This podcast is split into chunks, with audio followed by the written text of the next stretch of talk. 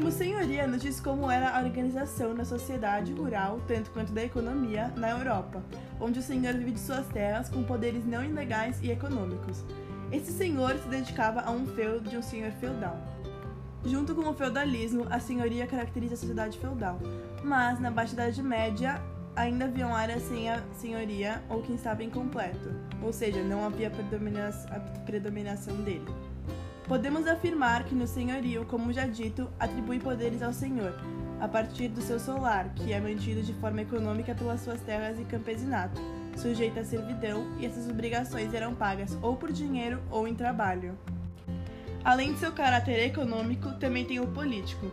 Sendo até proprietário de terra e da produção, dominava o poder judicial e militar, que é legislativo, ou seja, funções militares e justiça aplicada era aplicada a um feudo com um senhor feudal, mas mesmo assim havia o suzerano, que era superior, e o senhor devia suas terras a ele para conseguir assumir obrigações diante de seu superior.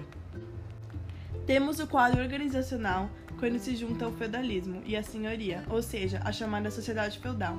As estruturas senhoriais, igualmente ao feudalismo, eram desiguais na Europa.